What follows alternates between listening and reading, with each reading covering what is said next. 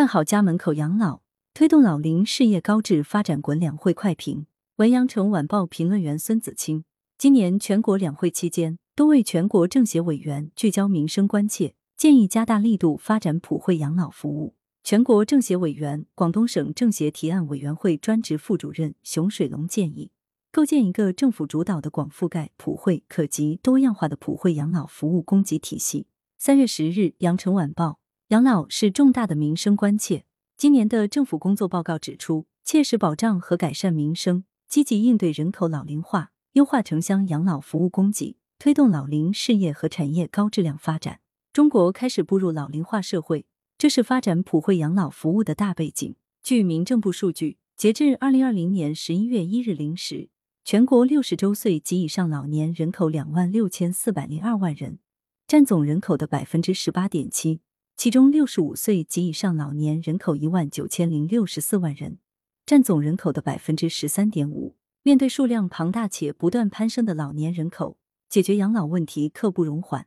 家庭结构的变迁，亦是急需发展普惠养老的原因之一。伴随着人口的流动，特别是年轻人向中心城市的流动，子女不在父母身边的情况愈加普遍，独居老人的数量不断增加。同时，家庭的形态向小型化家庭转变，几代同堂的大家庭越来越少见。这样的家庭结构变迁，让传统的居家养老面临困难，发展普惠的社会养老显得更为重要。笔者认为，发展普惠养老的关键在于将普惠养老服务的供给落到社区，办好社区养老，办好家门口养老。办好社区养老，首先需要加强养老服务基础设施建设。如熊委员所言，新城建设、老城区旧改中，都要规划建设普惠性养老机构。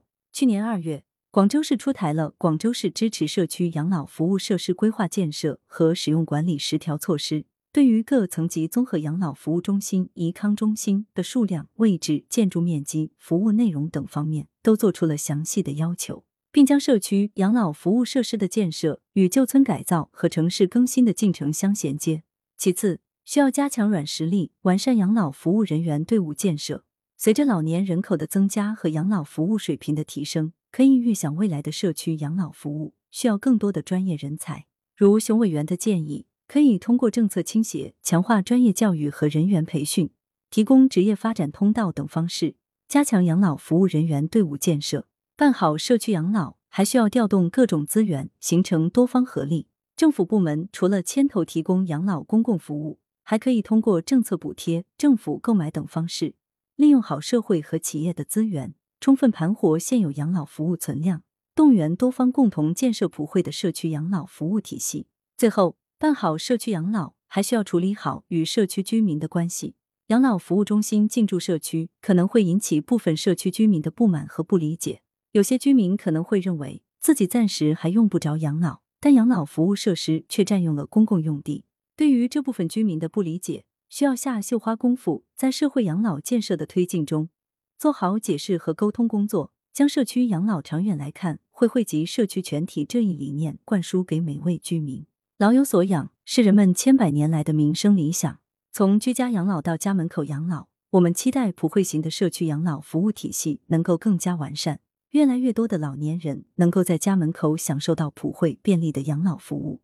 羊城晚报时评投稿邮箱：wbspycwb 点 com。来源：羊城晚报羊城派。图片视觉中国，责编付明图江雪源。